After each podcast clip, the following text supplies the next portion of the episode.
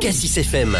Bonjour Elodie Emo. Bonjour. Alors vous êtes euh, infirmière péricultrice, c'est votre de métier euh, à, la base. Vous êtes également chargée de formation pour les professionnels de la petite enfance, chef de projet des cercles de parents, développer les cercles de parents à travers toute la France. Ce sera l'objet de notre interview et vous êtes également cofondatrice du podcast Parents pas parfaits, c'est comme ça que ça s'appelle, avec euh, Romain Maury. tout d'abord pour parler justement de, ces cercles de, de parents, c'est une initiative qui a lancé d'ailleurs.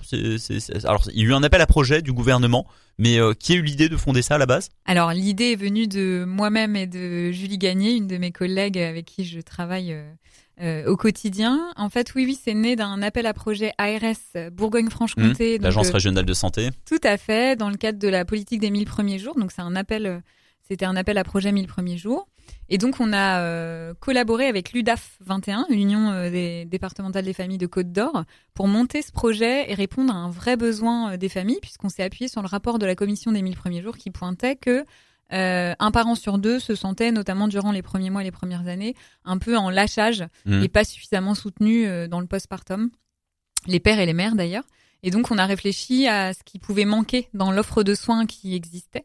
Et on s'est rendu compte qu'au niveau des groupes de pères, euh, pères euh, PAIR, mmh. euh, il y avait peu de choses qui étaient faites. Donc on a réfléchi à ce qui pouvait allier et le côté euh, sanitaire, c'est-à-dire répondre à des questions en lien avec la santé de leur enfant, et le côté un peu plus social, créer vraiment des lieux où on pouvait échanger, discuter, avoir des clés de réponse et être dans le conseil. Et donc on en est, on a monté donc les cercles de parents. Euh, L'idée, voilà, c'est d'accompagner, en tout cas, les parents qui peuvent se, notamment les jeunes parents, après le premier enfant, surtout, je suppose, qui peuvent se sentir un peu, un peu perdus, parfois un petit peu déprimés après cette, cet événement si, si, si important.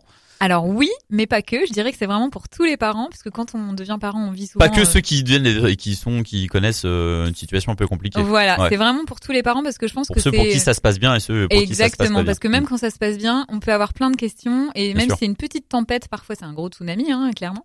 Mais même si c'est une petite tempête, on peut avoir besoin d'être. Euh, en fait, je dirais que la parentalité c'est quelque chose quand même de collectif qui se vit pas en solitaire. Et donc les parents, même si c'est eux les vrais experts, ils ont besoin d'avoir des personnes sur qui s'appuyer, des personnes qui les accompagnent. Et donc vraiment les cercles de parents, c'est ça, c'est une professionnelle de santé qui va être euh, dans cette posture de relation d'aide. Donc très concrètement, les cercles de parents, c'est euh, les parents ont le droit à trois séances de deux heures de la naissance aux deux ans, voire trois ans de leur enfant, euh, qu'ils prennent quand ils veulent. C'est-à-dire qu'ils peuvent prendre une séance à deux mois, mmh. une séance à trois mois, une séance à dix mois s'ils ont envie. Il n'y a aucune imposition au niveau du rythme des séances. Et lors de ces séances, on va donc aborder des thématiques comme le sommeil, l'alimentation, la gestion des émotions, mais aussi on peut revenir sur euh, l'accouchement, le postpartum, voilà, toutes les questions qui peuvent avoir en lien avec trois séances. Et comment ça se passe de deux heures Ça se passe euh, concrètement? Il y a d'autres parents qui sont là parce qu'on parle d'un cercle de parents, donc c'est avec euh, c'est collectif, c'est avec d'autres parents ou est-ce que c'est individuel Il y a que les les les les, les deux les deux le, papa et la maman en face de toi. Alors. Tu fais bien de me poser cette question. Non, en effet, c'est quatre familles maximum, donc euh, quatre couples parentaux maximum qui sont ensemble. Qui sont ensemble. Ça reste quand même très des très petits groupes pour que le, ce soit assez individualisé, parce qu'en grand groupe ce serait pas la même la même ambiance. Euh, voilà, des fois il y a que deux couples, des fois trois couples, et puis on maintient la séance même s'il y a qu'un seul couple d'inscrits. Donc euh, ça se déroule euh, dans des cabinets de sages-femmes, notamment le cabinet de sages-femmes d'Aurélie Abandéa qui nous a fait confiance dès le début euh, à, côté de Fontaine-les-Dijon. Il y a aussi Laurette Lolibel à Genlis, mmh. la Casa Nana qui vient d'ouvrir On l'a reçu il y a pas longtemps pour un autre podcast d'ailleurs. Donc en fait, dans des crèches, la crèche Tarnier à Dijon nous a accueillis aussi là dernièrement au mois d'octobre. Et la force des cercles de parents aussi, c'est qu'on se déplace bah, où on veut bien nous accueillir. Euh, puisque l'idée c'est d'être au plus proche des parents. Donc, mm. euh, donc voilà, donc déjà plein de lieux euh, dans lesquels on a fait cette action. Ça se développe un peu partout en France. À Dijon, les premiers cercles de parents, ils ont ils ont eu lieu quand les tout premiers? Les tout premiers ont eu lieu en janvier 2022, donc ça fait déjà neuf mois, hein, temps de gestation d'un petit bébé déjà. Et là, c'est vrai que la, la, la, la, grande réussite de ce projet, c'est qu'il est duplicable très facilement euh, avec des professionnels de santé compétentes euh, que sont les infirmières puricultrices. Et donc, il va se développer dans, euh, je dirais, on attend les réponses des appels à projets euh, d'agences régionales, mais il y a déjà l'UNAF et plusieurs mmh. UDAF qui sont investis avec nous. Donc, une quinzaine de départements vont sûrement mettre en place ce projet. Depuis le, depuis le lancement, sur Dijon en janvier 2022. Donc là, ça fait dix mois. Il y a eu combien de, de, de, de parents que vous avez reçus déjà? Alors sur euh, plusieurs dirais- centaines déjà ou Ouais, on on est plutôt sur une centaine, je dirais. Il y a Mm. Chalon, Mâcon et Besançon, donc on est sur une centaine de familles, mais une centaine de familles qui sont revenues plusieurs fois. C'est-à-dire que qu'on déjà utilisé pour Je parle des euh, réunions qui ont lieu sur Dijon hein, uniquement. Sur hein. Dijon, je dirais qu'on est sur une cinquantaine de familles, une cinquantaine de familles qui sont venues plusieurs fois. Donc en fait, ils ont déjà, pour la plupart, utilisé deux à trois séances. Donc c'est une belle réussite sur Dijon. On a eu du monde toutes les semaines depuis janvier, euh, avec juste une interruption de 15 jours cet été. On l'a dit, c'est euh, c'est trois séances pendant deux ans après la naissance du premier enfant. C'est bien cela Trois séances de la naissance aux deux ans, mais on étend ans, un ouais. petit peu plus jusqu'au Et- jusqu'aux deux ans révolus. Enfin voilà, un petit Et peu c'est plus c'est payant. Alors on a dit c'est d'intérêt public. Et non non, c'est gratuit. C'est gratuit. C'est gratuit. C'est ça la force du projet. Une des autres forces du projet, c'est évidemment gratuit, puisque euh, les, les- les valeurs des cercles de parents, c'est de pouvoir euh, vraiment s'adapter à tout type de famille, et donc euh, c'est c'est un des critères indispensables et qui changera pas immuable la gratuité de cette offre. Qu'est- Qu'est-ce que quels sont les concrètement les sujets qui sont évoqués pendant ces euh, pen- pendant ces réunions? Est-ce qu'on peut en citer quelques-uns? Ouais. C'est un petit peu il y en a peut-être plein, parfois un plein, petit peu plein. sensible, mais, euh, ouais. alors le sommeil, très clairement, parce que les parents Le sommeil de l'enfant? Le Mm. sommeil de l'enfant, ça c'est quelque chose. Quand on dort pas, on n'est pas, on n'est pas très très bien. Hein, euh, je pense que c'est le sommeil, euh, la gestion des émotions, puisque euh, il y a beaucoup beaucoup de courants euh, qui euh, viennent mettre le, le rôle parental au cœur du développement Mm. psychomoteur et affectif de l'enfant. Donc ça, c'est vraiment un sujet sur lequel les parents peuvent être parfois culpabilisés et se disent, bah j'arrive pas à mettre en application tout ce que je vois.